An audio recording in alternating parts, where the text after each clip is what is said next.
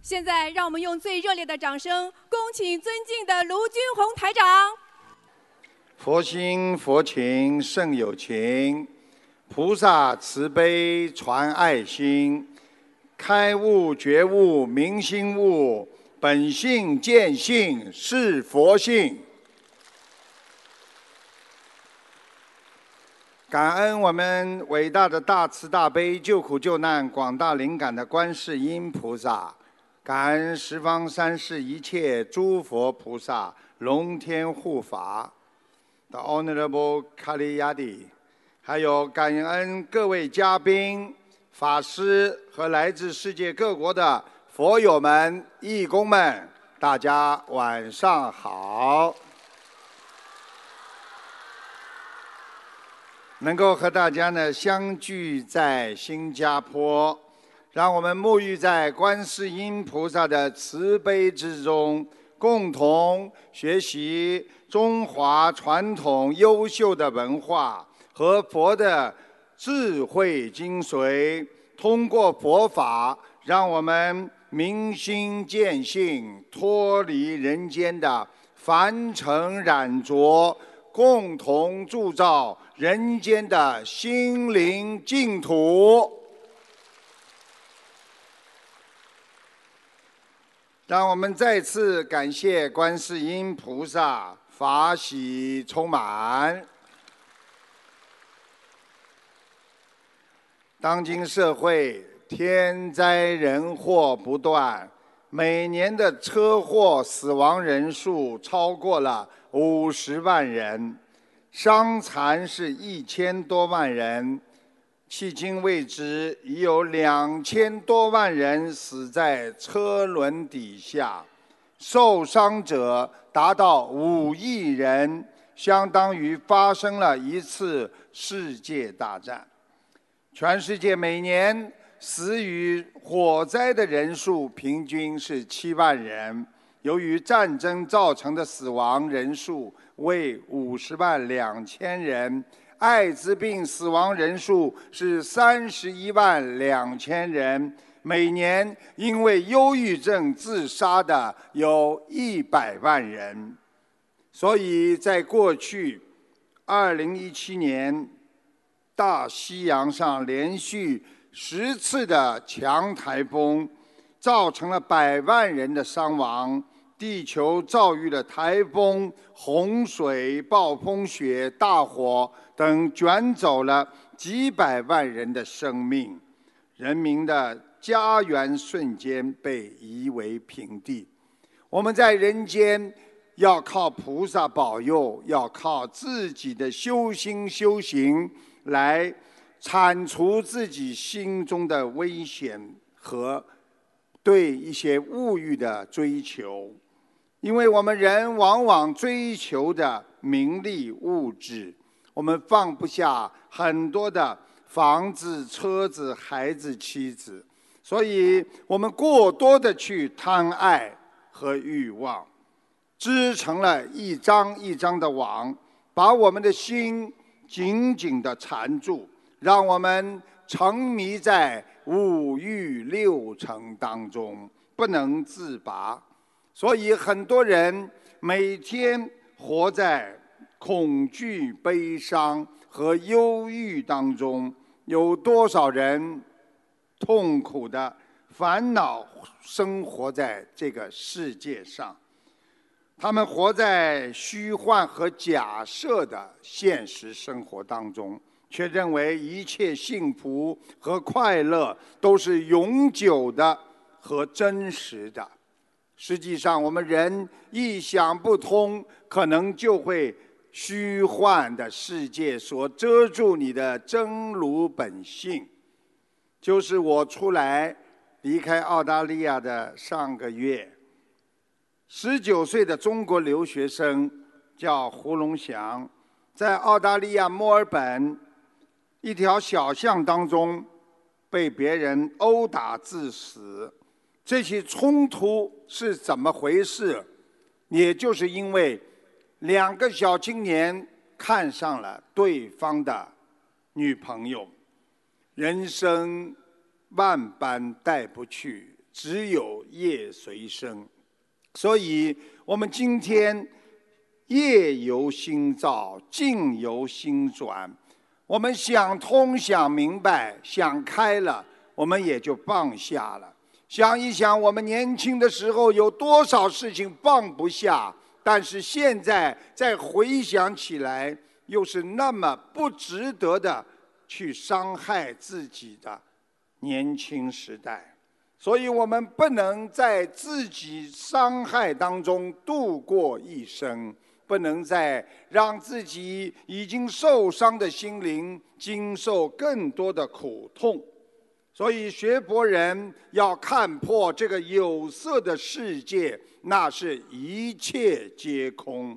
要懂得借假修真，在无常的人间当中，我们要把握当下，修出色界，悟出当下菩萨的。般若和空境，这就是色即是空，空即是色呀。佛法那是一种无上的智慧，它能解决我们人间所有烦恼的良方。佛法能够让我们断烦恼、破无明，成为人生。奋发向上的航标。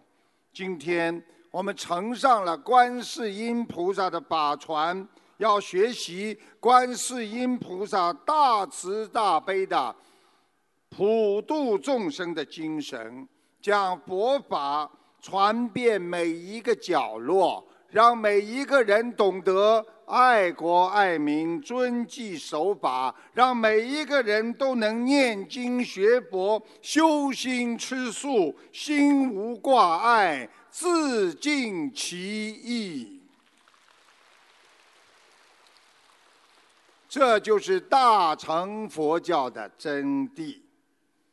一个男人坐在一堆的金子上面，还继续伸出双手。向每一个过路的人讨着金子，佛陀走了过来，男子向他伸出了双手，佛陀看着他说：“孩子，你已经拥有了那么多的财物，难道你还要祈求什么吗？”这个男的说：“哎，虽然我拥有了这么多的金子，但是我仍然……”不感觉到满足啊！我想要更多的金子，我还要祈求爱情、荣誉、成功。佛陀听他一讲，慈悲的从口袋里掏出了他需要的爱情、荣誉和成功，送给了他。一个月之后，佛陀从这里路过，见那个男人仍然坐在。那堆金子上，向路人伸着双手。尽管他已经有爱情、荣誉、成功、快乐和钱财，但是他还不满足。佛陀跟他说：“孩子，你已经拥有了你所拥有希望的所有，难道你还要祈求什么吗？”唉，佛陀啊！尽管我拥有了这么多的东西，但是我仍然不能感到满足。老人家，请你把满足赐给我吧。佛陀笑道：“啊，你现在需要满足是吗，孩子？那么从你现在开始就学会付出吧。”佛陀开示。叫他把金子送给衣食无靠的穷人，把爱情送给需要爱的人，把荣誉和成功给失败者，把快乐给了忧愁的人。看着人们接过他施舍的东西，个个感激而去，这个男子笑了。佛陀问孩子你现在感觉到满足了吗？他说啊满足了满足了原来满足是藏在付出的怀抱之中啊。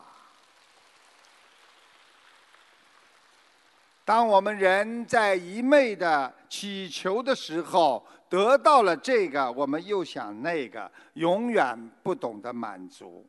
当人们付出的时候，他会为自己的人格的圆满而自豪，他会为对众生有所奉献而快乐。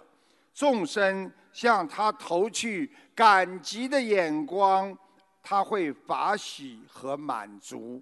感恩佛陀，您让我们知道了什么叫满足啊！人生有舍就会有得，所以称为舍得。人的欲望很难满足，只有舍，境界上才会上升，才会知足。记住台长说的话。从生到死有多远呢？呼吸之间，你一口气上不来，可能你就走了。从迷到开悟有多远呢？一念之间。从爱到恨有多远呢？在无常之间。刚刚还爱得很深，突然之间就恨得很深。那么从古到今有多远呢？在谈笑之间。从你到我有多远呢？善解之间。从心到你的心有多远呐？天地之间呐。当欢笑变成了争吵，当得到后。又要面临着失去。当希望变成了尘埃，当一切到最后是不可得，人生是多么悲伤无常的，你还要醒过来呀！就在前几个月，十二月十三号，新西兰奥克兰。一名女子在结婚几个小时之后，不幸死于脑膜炎和球菌病。新郎非常的伤心，新娘的死亡对他来讲，他对报纸说，那是一个悲惨和震惊。记住了，幸福的婚礼还没有办，又将举办不幸的葬礼。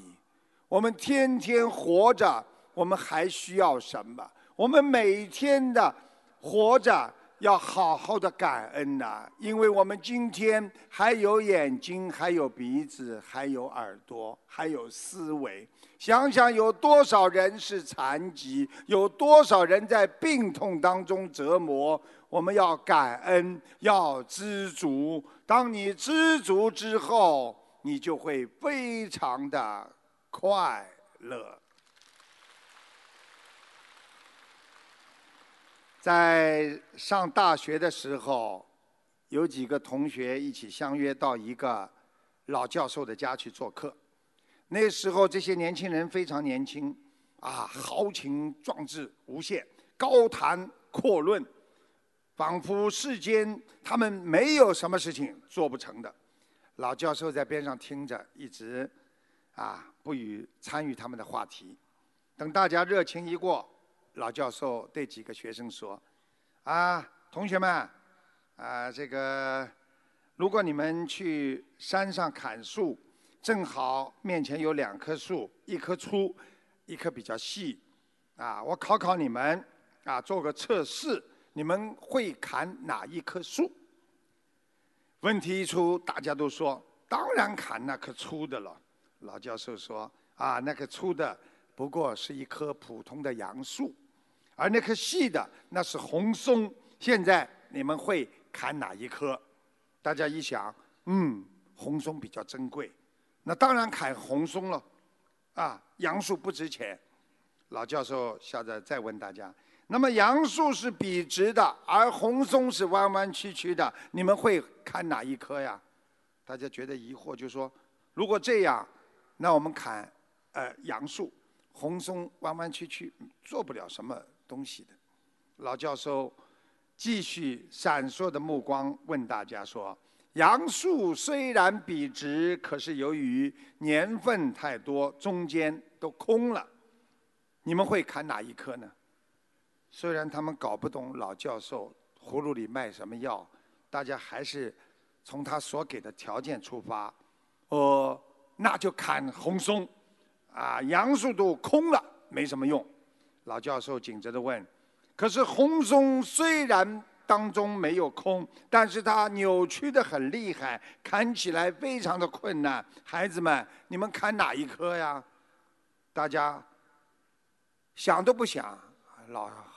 老教授不知道说什么，来，我们自己说吧。那就砍杨树吧，都没什么用，啊，都砍了。老教授不容喘息地说：“可是杨树之上有个鸟巢，有几个小鸟正躲在鸟巢当中，你们砍哪一棵呀？”终于有人说：“教授，你问来问去，叫我们一会儿砍杨树，一会儿砍红松，选择总是随着。”你的条件的变化，让我们转变思维。你到底想测试什么？和告诉我们些什么呢？老教授收起笑容说：“你们怎么就没有人问问我？你们到底为什么要砍树啊？虽然我的条件不断变化，但最终的结果取决于你们最初的动机。”如果你们想取材，你们当然就砍杨树；如果你们想做工艺品，你们就砍红松吗？你们当然不会无缘无故的提着斧头到山上去砍树吗？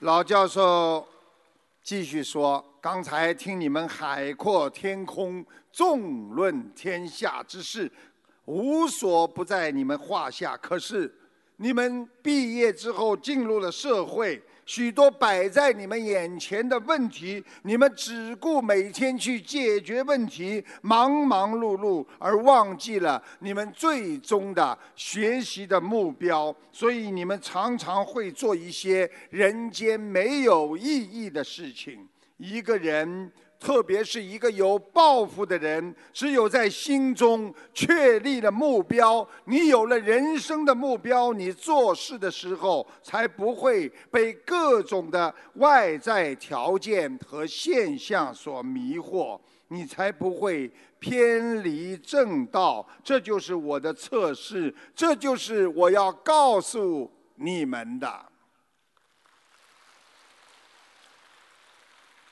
一个人学佛，应该确立自己学佛的目目的。你到底学佛想要成佛、救度众生呢，还是你要求自己在人间更多的福报？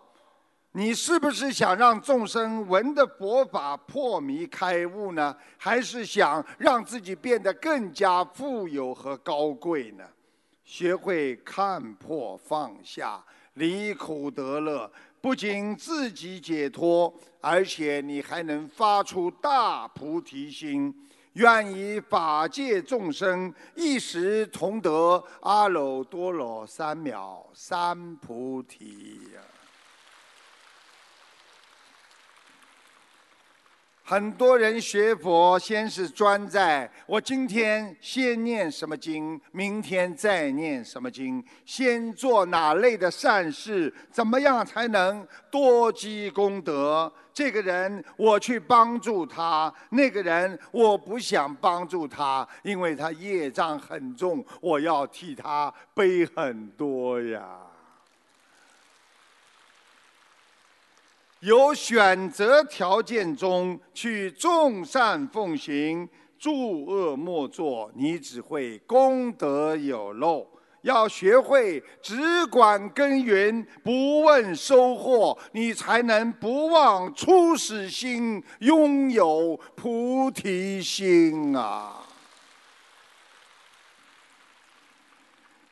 六波罗蜜讲的忍辱精进，是末法时代解决烦恼的智慧呀。现代的人什么事情就为自己想，碰到一点事情就想跳，不能忍耐，不能体谅别人，连夫妻之间也是争吵不休，永远觉得自己是有道理了，最后会造成对别人的伤害，又伤害到自己。就在上个月，四十二岁的连云港女子。他在朋友圈当中发了啊一个一一句话之后就失联了。他说来一场说走就走的信息没了。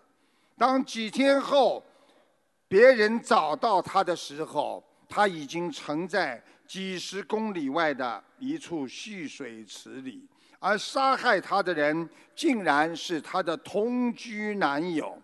你们都想知道为什么同居的男友要杀害她吗？就是因为这个男友整天的玩手机，这个女女女孩子整天的讲他，你不要一天到晚玩手机。两人发生争执，结果他就被对方掐死了。你们想一想，现在的人脾气大，脾气不好啊。在澳大利亚南澳，一个女子，啊，就是因为她生出来自己的孩子只有三个月大，这个女子的脾气非常的暴躁，没有忍耐心，非常的急，情绪经常失控。就是在二零一六年啊，最后因为她的孩子，她情绪失控，一直在哭。他就不停地拿这个摇篮去晃他的孩子，这个孩子最后被他晃死了，咬死了自己孩子。所以做人要懂得，要学会忍耐，学会克制。既然我们在人间，就要学会没有怨恨，没有悔。为什么呢？无怨无悔，活在这个世界上。我们懂得一切都是缘分，一切都是因果。活在每天的怨悔当中，你会烦恼白头翁啊！所以记住台长给你们两句话：人生无悔便是道，人生无怨便是德。得到的要学会珍惜，失去的就要学会舍弃。太多的计较将会，人生的烦恼被你激活，看淡了，放下了。执着其实是一个负担，一定会让你痛苦。我就要这个东西，我一定要成功，我一定要，你会非常的痛苦。计较的太多，就会成为人间的麻烦；迷失太久，就会成为一种痛苦。如果你家里附近有一家餐厅，贵的不得了，又很难吃，桌子上还经常爬着蟑螂，问你们，你会因为这个店离你们很近，你一直去吃吗？回答是肯定。不会，对不对啊？啊，他免费你们也不会去，啊，谁都说谁会这么蠢呢？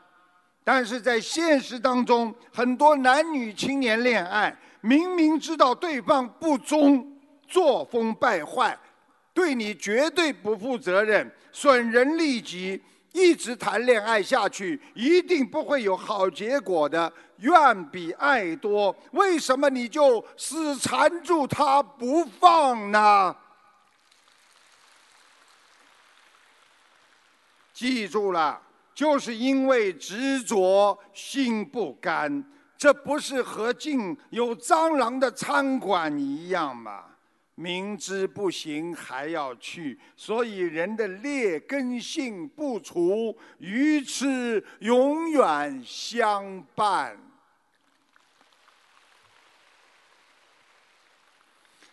台长在做节目的时候呢，啊，这个这个看出这个听众啊，这个颈椎不好，关节不好，腿经常抽筋，腰不好，心房供血不足，手无力，胸闷，人很聪明。台长还说他眼睛咕噜咕噜的转。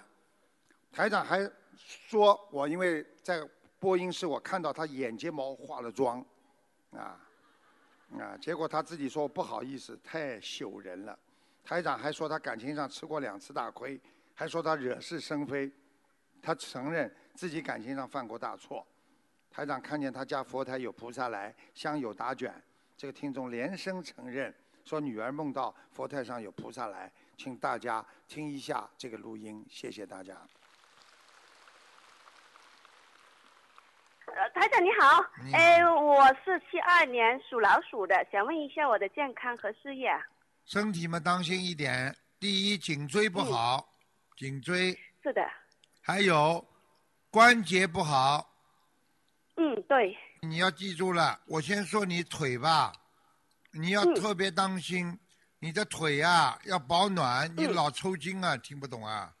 嗯。是啊，我左边腿有脚趾头经常抽筋。哎，还有啊，自己的腰也不好。嗯嗯嗯，是的，经常说啊。心脏左心房有血上不去，供氧不足。啊，对。啊，所以你的，所以你的两个手啊，经常无力，没有力量。哎，哎哎哎，是的，明白了吗？因为这段时间呢，感觉到呃左胸部这个位置呢，就呃经常就会会疼，胸闷。闷，主要是闷。你记住了，血上不来，这个胸就会闷的，明白了吗？啊，这样子。啊。哎哎哎，好好好。聪明很聪明，啊，人们眼睛咕溜咕溜转。眼睫毛嘛还要化化妆，哎，都看见了，不好意思。你感情上吃了两次大亏，你还不知道啊？对对对对对，知道我知道。啊，你这个人嘛，就惹是 惹是生非之人呢，在感情上。好了。是的，我感情上我犯了大错，我知道，我忏悔。两次啊，两次。两次是对的，对的，对的，知道。我想问一下，我现在的佛台怎么样？嗯，菩萨来过的，有有有接莲花，也有香打卷，嗯。哎，是是是，对对对，都看到了。我女儿都发梦，梦到佛佛台上有，还有还还有那个菩萨来了。对啦。好，谢谢台长。谢谢。从前有一个叫花子，每天出门乞讨。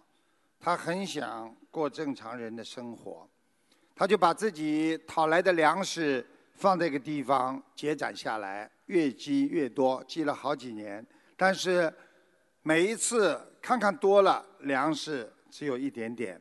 有一天夜里，他悄悄地躲在角落，果然一只大老鼠半夜来偷他的粮食，他气得不得了，大声地叫道。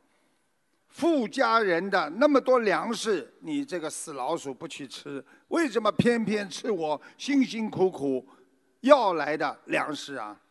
没想到老鼠居然讲话了：“你命里只有八分米，走遍天下不满身。”叫花子就问老鼠了：“嗯，那这是为什么呢？”老鼠对他说。我也不知道，你去问佛祖好了。于是叫花子决心要去西天问问佛祖，看看到底是什么原因，我才会有如此的命运。第二天他就出发了，他一路乞讨，赶到天黑，看到一户人家，他敲门，出来一个管家，问他：“你什么事情啊？”啊，呃，行行好，我要点饭吃，正好员外。就是过去说乡里的员外，就是有地位的，啊，出来看见了，就问，啊，你这个要饭的为什么这么晚还在赶路啊？叫花子说了他自己的命运，他说我一定要去问佛祖一个明白。这个员外听他说要去找佛祖，赶紧来来来到家里来，拿了很多干粮和银子，叫叫花子啊，你请受用。小华子不懂为什么员外突然之间对他这么好。员外说：“我家女儿十六岁还不会讲话，想请她到西天帮忙问问佛祖到底什么原因。叫花子觉得，反正我到西天去，就随便帮他问问吧，啊，于是好，我帮你问问佛祖。走了许多山路，叫花子看见一个庙，就进去讨碗水喝。只见一个老和尚拄着一根锡杖，大家知道什么叫锡杖吗？就是前面当上面是圆的，老和尚不是拄着一根的吗？那这个锡杖非常的珍贵，有的都是。非常非常好的那种珠宝啊，什么东西坐在上面的，站在那里。大家看见唐僧不是有一根吗？这叫西藏啊，记得记得住吗？啊，西藏啊，很老。这个老和尚给他水喝，问他你要到哪里去啊？叫花子说明去向之后，老和尚赶紧拉住手说：“哎呀，拜托你呀，你一定要帮我到西天去问问佛祖。我都修行了一百多年了。”该说早该升天了，为什么我还上不了天？叫花子看了看老和尚，好，我帮你去问佛祖。叫花子来到一条大江边上，家里没有一条船，叫花子急了，哭了起来。难道我的命就这么苦吗？突然江里来了一个大乌龟，浮出水面。老龟问叫花子：“你在这里哭什么？”叫花子就把自己的事情讲了一遍。老龟说：“我都修行一千多年了，按说早该成一条龙飞走了，为什么还是一个老乌龟呀？如果你去了西天，你能不能帮我问问佛祖？如果你愿意，我就把你驮到对面。”叫花子说：“好啊，好啊，好啊。”走了不知道多少天，他。连佛祖的影子都没看见，非常伤心，越走越累，找一个犄角犄角篓的就睡着了，迷迷糊糊睡着了。这个时候，佛祖出现在他的梦里，佛祖来了。佛祖问他：“你这么大老远来这里，一定有什么很重要的事情吗？”叫花子说：“哦，是的，佛祖，我有几个问题想问问您。”佛祖说：“好啊，不过有个条件，你最多只能问三个问题。”叫花子答应了，心里想：“呃，老龟修行一千多年，很不容易，他的问题应该先问佛祖。”他就说：“佛祖啊。”这个老龟修行了一千多年，为什么它还没有变成龙呢？佛祖告诉他：啊，老龟是因为他舍不得他那背上的龟壳呀。叫花子心里琢磨：老和尚也修行了一百多岁了，不容易。于是他问佛祖啊：老和尚修行了五一百多年，为什么还没有升天呢？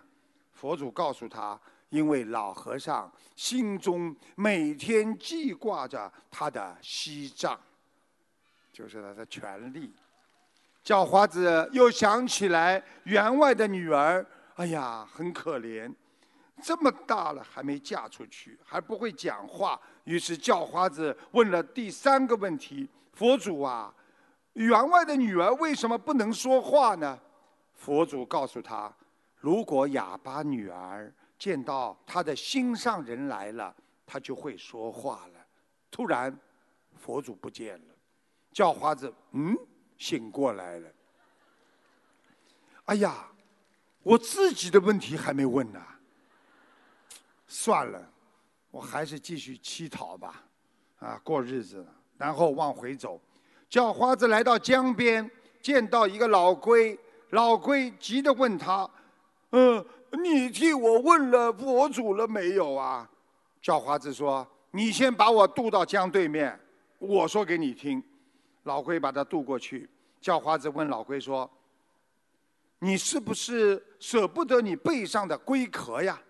老龟幡然猛醒啊，马上把龟壳脱了下来，送给叫花子说：“这里面有二十四颗夜明珠，是无价之宝。”对我已经没有什么用处了，我把它送给你，谢谢你的帮助。不久，老龟变成一条龙飞走了。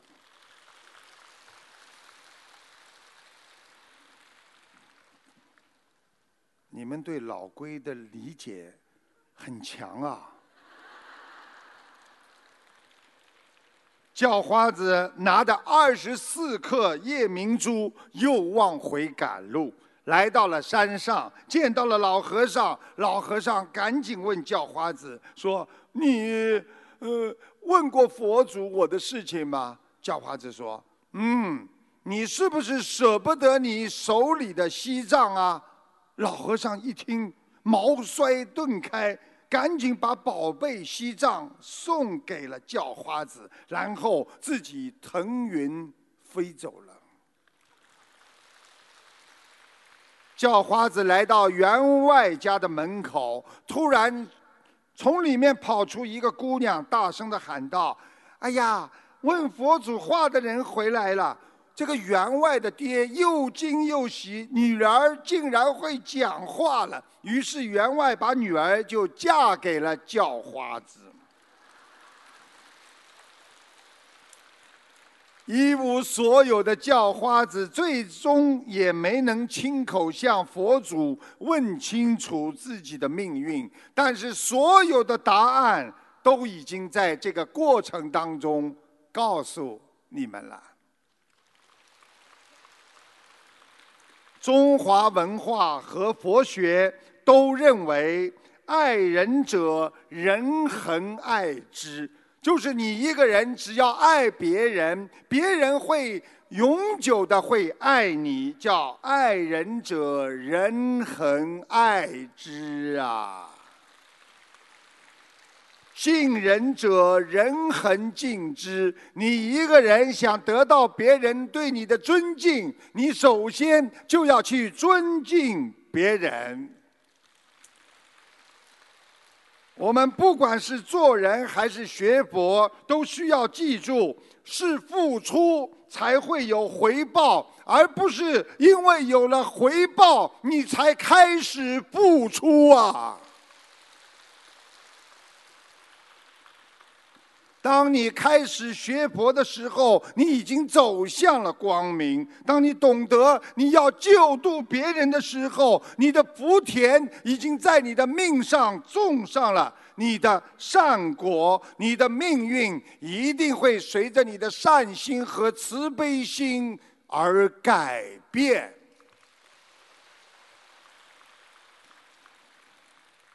现代人视财如命，在摊子上出不来呀，一定会伤害自己的慧命。台长有一个小笑话，说在一个偏僻的小道上，一个强盗突然之间冲出来，拿着枪，截住了一个吝啬的人，想活命，拿一百块钱出来。那个吝啬人说。我我给你一半，给五十块吧。那个强盗，为什么？嗯，我现在已经被你吓得只剩条半条命了，所以给五十。强盗一听，顿时昏倒，他马上就逃走了。记住了，老龟修炼千年不得解脱，因为夜明珠的壳呀。老禅师修行一百年不得出离，因为他舍不得那个西藏啊。人为了还还贷款买房子，苦了一辈子；为了自己的私欲，有时候伤害自己，更伤害别人。有些人不就是因为为了一些名和利去伤害别人，最后自己被伤害？人生如梦，人每天被欲望包围着，我们脑海里每天翻滚着不停的财色名食睡，把我们的本性搅得有时候我们都认不出自己是谁了。人胜在失去很多的善良、同情和珍惜呀，人性受到了污染，喜欢带不走的东西。那些名利，当你一死，什么都不会跟着你跑。喜欢无常的享受，就是没有一个能够长久。所以时间一长，挂碍越重，积重难返。其实台长告诉你们，人的一生平安就好，钱多钱少够用就好，人丑人美顺眼就好，人老人少健康就好，烦恼再多想通就好，家穷家富。和气就好，人生在世随缘最好，学佛修心菩萨最好啊！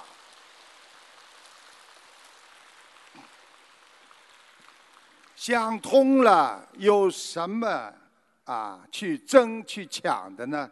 人从十岁开始，稍微懂一点自我自己开始。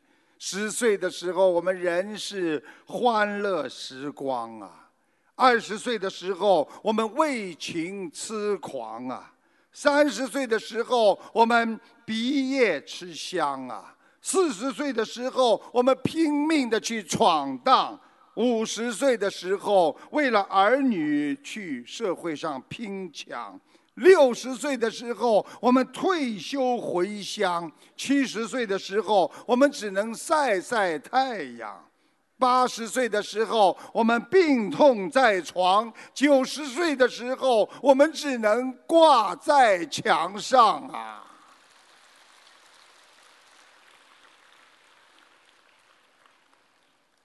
如果不想挂在墙上，好好念经。那以后就可以到观世音菩萨的西方极乐世界，超脱六道，永断轮回。听众打进电话跟大家分享，一位同修的爸爸查出前列腺癌症的晚期，大家知道晚期基本上就没救了。这个同修呢，把自己参加马来西亚、新加坡法会做功德的义工的功德给了爸爸。结果他爸爸没有开刀，也没有化疗，三个月之后检查出来，癌细胞全部消失了。给你们听听录音。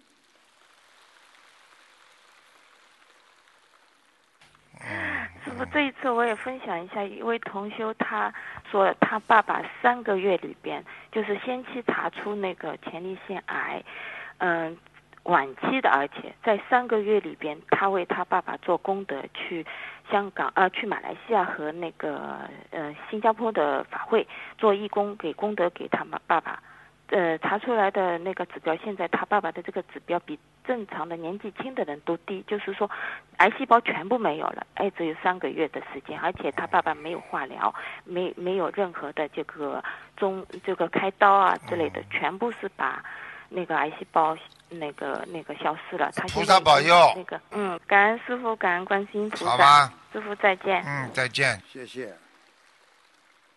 在年三十晚上，有一家开米店的一家人围在一起吃饺子，老掌柜心里非常的高兴，出了个题目让大家猜。孩子们啊，看谁猜得出啊？我们家是怎么发财的奥秘？大家七嘴八舌，有的说啊，老天爷保佑；有的说老掌柜管理有方；有的说米店的位置好；也有的说全家人齐心合力。老掌柜哈哈一笑说：“呵呵，你们说的都不对，咱靠怎么样发的财呀？咱靠咱们家的秤，咱们家的秤十五两半一斤。”每卖一斤米就少付半两，每天卖几百几千斤就多赚几百几千个钱，日积月累，咱就发财了。儿孙们一听，都惊讶的忘记了吃饺子，大家都说：“哎呦，爷爷啊，你不入山不入不嫌水的。”连自家人都没感觉，你就把钱赚了。老人家，你实在高明啊！老掌柜听他们一讲，笑得更厉害，捏着胡子一把又一把，嘿嘿嘿嘿嘿。这时候，突然新媳妇从座位上慢慢的站起来，对老掌柜说：“爹，我有一件事情要告诉你，在没告诉爹之前，希望您老人家。”答应原谅我的过失。老掌柜点点头，新媳妇不慌不忙地说：“爹，我把平时的秤重新调整过了，早就调整过，每卖一斤米，我就多给别人半两。”爹说的对，咱们发财是靠的秤，但是我们的秤每斤多给人家半两，顾客就知道咱们做买卖很实在，就愿意多买咱们的米，所以我们的新生意就越来越兴旺。尽管每一斤米少获了一点利润，可是卖的多了，利就大了。咱们靠的是薄利多销发的财呀。老掌柜不相信这是真的，马上拿过秤来搅一下，果然每十六两半。老掌柜呆住了，慢慢的不讲话，走进了自己的卧室。第二天吃过年初一的早饭，老掌柜把全家人召集在一起，从腰里解下他的账本，说：“我老了，我不中用了。我昨晚。”琢磨了一个晚上，决定从今天起，我把掌柜让给老四的媳妇，往后咱们都听他的。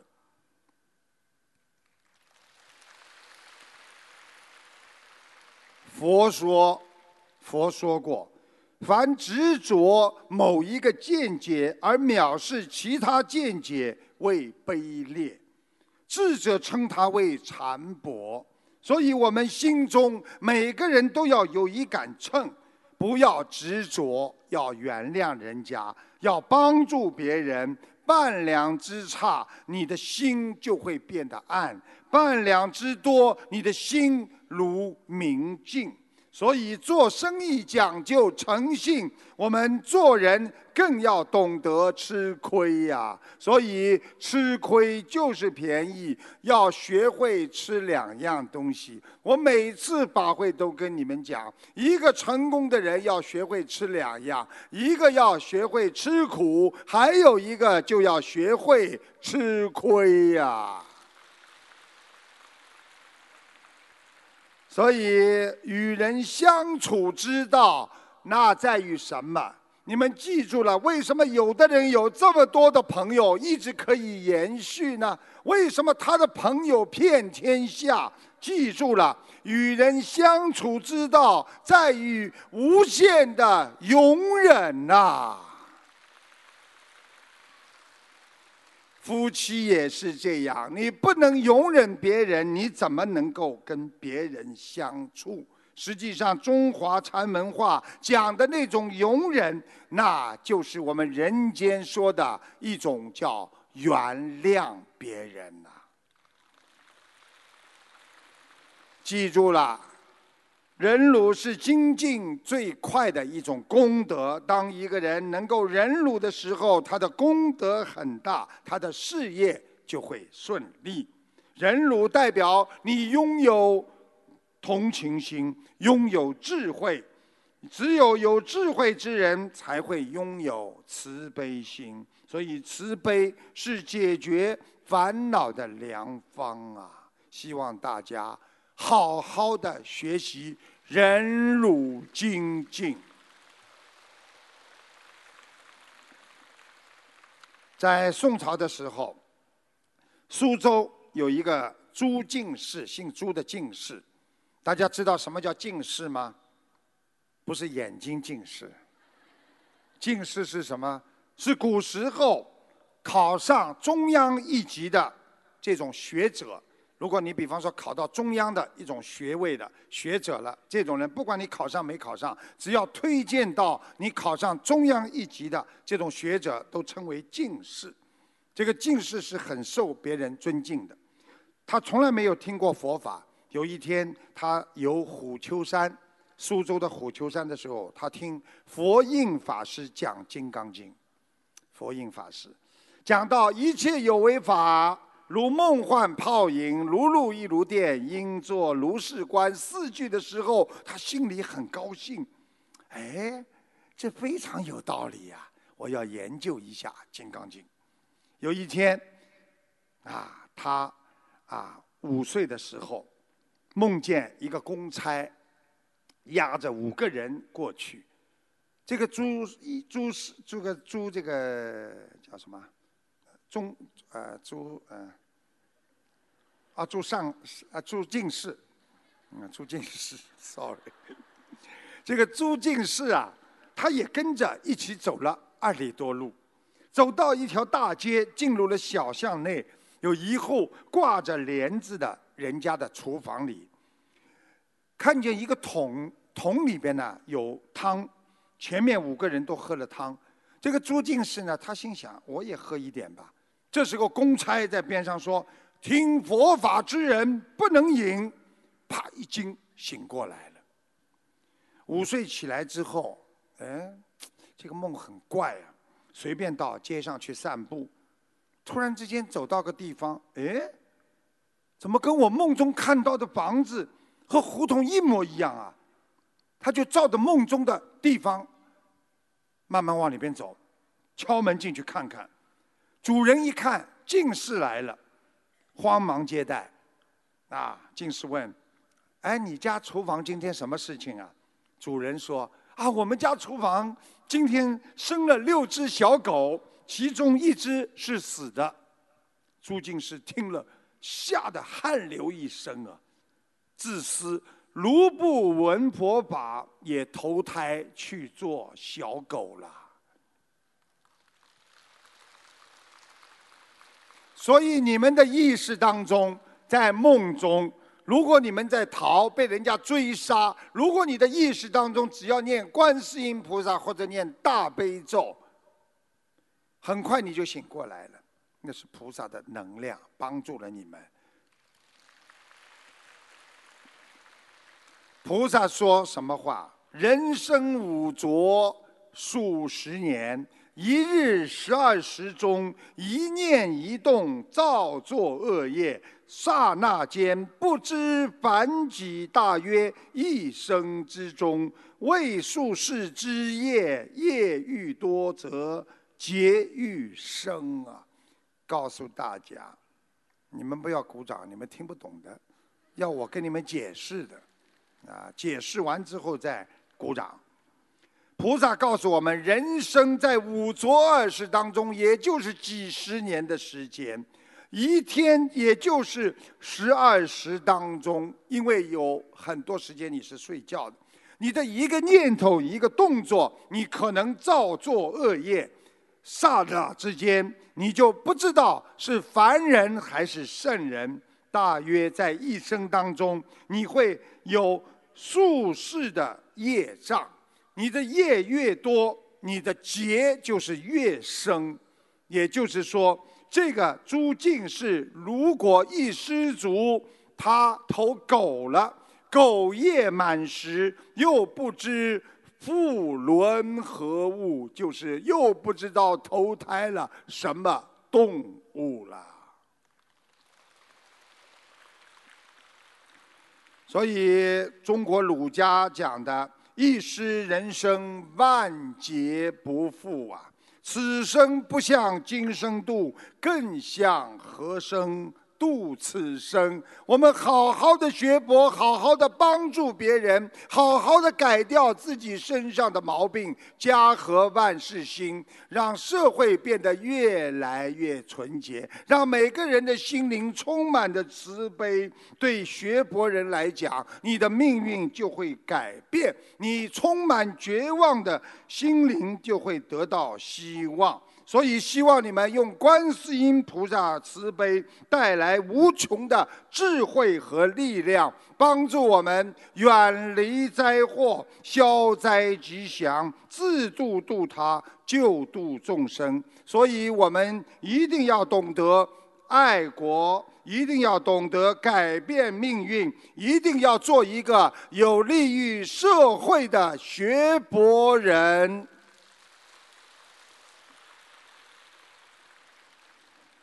这个时间过得太快了啊！我这个讲了这个还有很多要讲啊，但是所以呢，简单的跟大家讲一下，就是人要想得开，一定要想得穿，就叫了悟人生啊！其实我们这辈子追求的，最后的结局都是虚的、空的，啊，什么都会没有的。所以智慧的人把握住今天，啊，不生病，你好过，说以后我会怎么怎么好。你今天不生病，你以后肯定会好，对不对啊？你今天还在生病，说我以后肯定会很好的，你说可能吗？对不对啊？有些人呢，啊，就整天算命，啊，算命，结果呢，算得来自己呢，哎，脑子都有问题了。啊，有个佛友他告诉我说，他前几天去算命，说他今年呢命犯桃花。我跟他说，你不要算命，好好念经就可以了嘛。他说，哎。这个算命师帮我掐一下，算一下，嗯，子丑寅卯午申申，嗯。他说：“哎呦，你这个人今年命犯桃花，会被一个突然出现的女人伤得很深。”他在想：突然出现的女人伤得很深，长得好看吗？什么样的女人呢？结果就在前几天，他在拐弯处被一个骑着。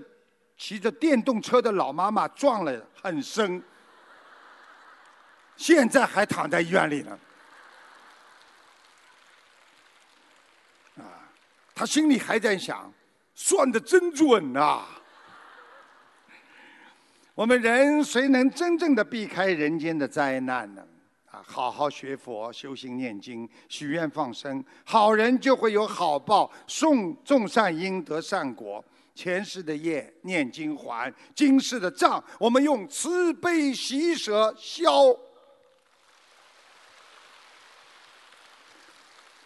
我们人不执着，不去跟别人争斗，随缘，百事平安。我们放下，就能得到一片心灵净土，得到身心健康，才能活在无烦恼的智慧人生当中。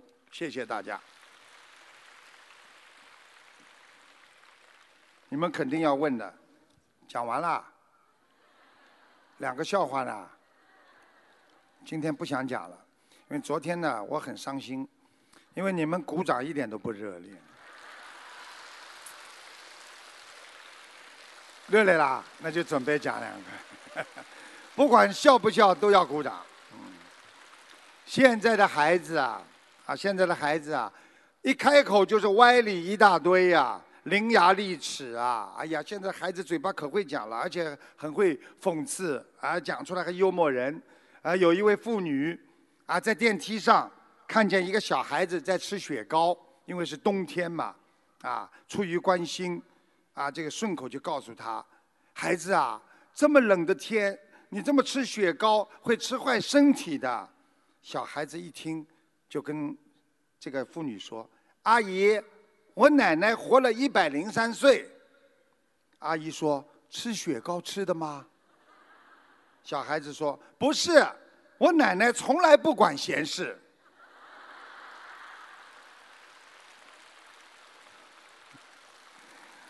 听懂了吗？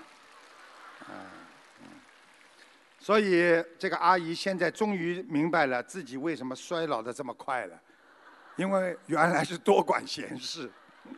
现代人好坏不分，所以讲别人缺点的人越来越少了。谁都不肯讲人家缺点，看着人家明明一塌糊涂，说：“哎呀，你真好！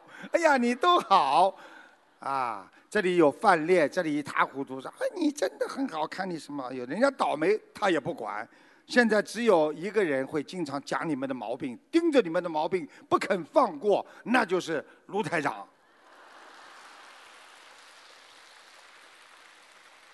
还想不想听一个？啊，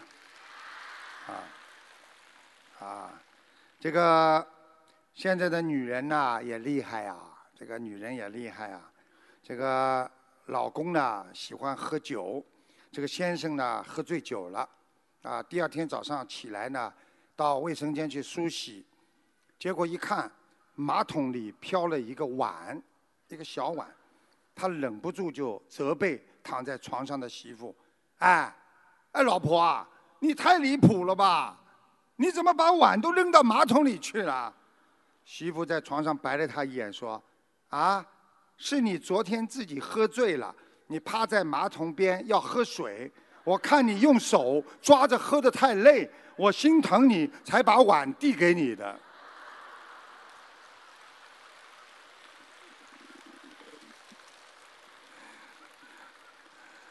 好好学佛，天天努力，好好努力，天天向上。好好学佛，想通想明白，一世修成，我们回到观世音菩萨身边。天天做好人，天天做好事，永远的活在快乐人生当中，知足常乐。好好的努力，孩子们，好好的学佛。佛是我们的导师，有智慧、有能力的人一定会好好学佛，克服人间一切的烦恼障碍。我们一定会让这个世界充满更多的慈悲和爱。